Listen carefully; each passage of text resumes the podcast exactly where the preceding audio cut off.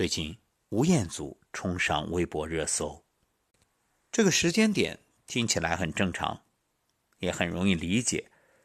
他刚刚庆祝完结婚十周年纪念日，不过冲上热搜的原因却是意料之外，但细细想想又实属情理之中，那就是因为没有性生活。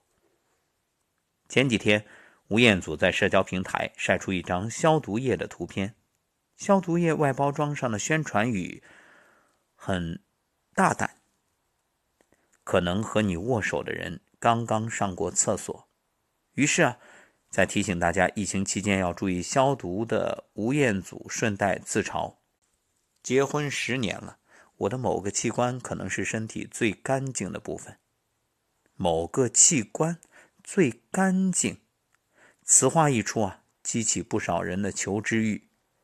在网友穷追不舍的逼问下，吴彦祖以英语回复。缺乏使用，直白的告诉大家，我吴彦祖已经很久没有性生活了。都说中年夫妻床上无性，床下随便，谁能想到，哪怕颜如吴彦祖，也难逃被闲置的命运。评论区一片暴殄天物的哀嚎之外，另一种声音更扎人心。放心，不用到他的年纪。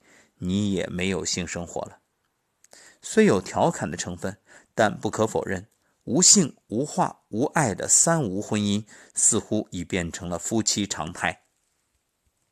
脱口秀演员斯文曾说过这样一个段子：“谁说男女之间没有纯洁的友谊？我和我老公就是，我老公就像睡在我上铺的兄弟。”初听觉着好笑，可现实中的无性婚姻。大多藏着另一个人的悲哀。我和他已经两年没有性生活了。说这话的是小 A，他是和先生自由恋爱结婚的。刚在一起的时候，两个人干柴烈火，时时刻刻都想待在一起。而变化出现在怀孕之后。起初啊，丈夫害怕动胎气，大部分时候自己解决。孩子出生了。丈夫又怕吵着宝宝，两个人开始分房。等到孩子终于交给爷爷奶奶带，小 A 以为可以享受二人世界的时候，却再也找不回曾经的感觉。再后来，丈夫以“我上班真的很累”，一次次将小 A 的热情和欲望拒之于千里之外。小 A 说：“在外人眼里，我家庭美满，先生事业有成，事实上却没人知道。”我究竟有多么孤独？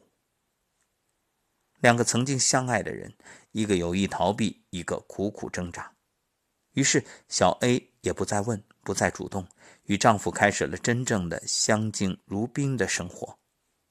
这没有接触的婚姻，真是孤独又绝望。有人与你立黄昏，有人问你粥可温。大概曾是让人向往婚姻的最大原因，而事实却是，许多婚姻早已走到了无话可说的境地。不知你是否熟悉这样的场景？就算在同一个空间，两个人也总是半个小时说不上一句话，聊天话题仅限于孩子的学习和生活。你的问题，对方的回答永远是“嗯，随便，知道了。”这种相处模式下的夫妻啊，总有一方不以为意，却不知这份忽视对另一方来说啊无比煎熬。电影《无问西东》里的许伯常就是这样。刘淑芬打工，供许伯常读大学。考上大学的许伯常对刘淑芬爱意不在，想着抛弃她。刘淑芬不肯，费尽心思想让许伯常重新爱上自己。却只换来许伯常的冷若冰霜。许伯常从没碰过刘淑芬的东西，两个人永远分床睡，对外永远是谦和善意，而对刘淑芬永远沉默无言。刘淑芬说：“外人只看我怎么打你、骂你，可他们不知道你是怎么打的我。你是用你的态度打的我，你让我觉着我是世界上最糟糕的人。最后，刘淑芬在绝望中跳井而死，许伯常在井边痛苦哀嚎。刘震云说：“一个人的孤独不是孤独，一个人找另一个人，一句话找另一句话，才是真正的孤独。”从最初无话不说，到最后无话可说，沉默的婚姻足够残忍到一点点的把人对未来的期待消磨殆尽。最完美的离婚中有一句经典台词：“婚姻最坏的结局不是离婚，而是成为面具夫妇，对对方没有爱，也没有任何期待，却在一起生活。”多少中年夫妻就是如此，表面春风和煦，背后死水一潭。电影《爱情呼叫转移》里有这样一幕特别真实：徐峥饰演的丈夫下班回家，电梯里他闭着眼就能猜到妻子正在做饭，他们会吃和往常一样的炸酱面，看一样无聊的电视剧。饭桌上看着吃面的妻子，徐峥终于放下筷子，平静地提出离婚。妻子愣了，不断的追问。这时，徐峥发怒似的将自己的不满倾倒出来：“你在家里永远穿着件紫色的毛衣，我最烦紫色，你知道吗？刷牙的杯子得放在搁架的第二层，连个印儿都不能差。牙膏必须得从下往上挤，那我从当中挤怎么了？我愿意从当中挤，怎么了？每星期四次，永远是炸酱面、电视剧。”还有，你吃面条的时候，能不能不要搓的那个面条打转转？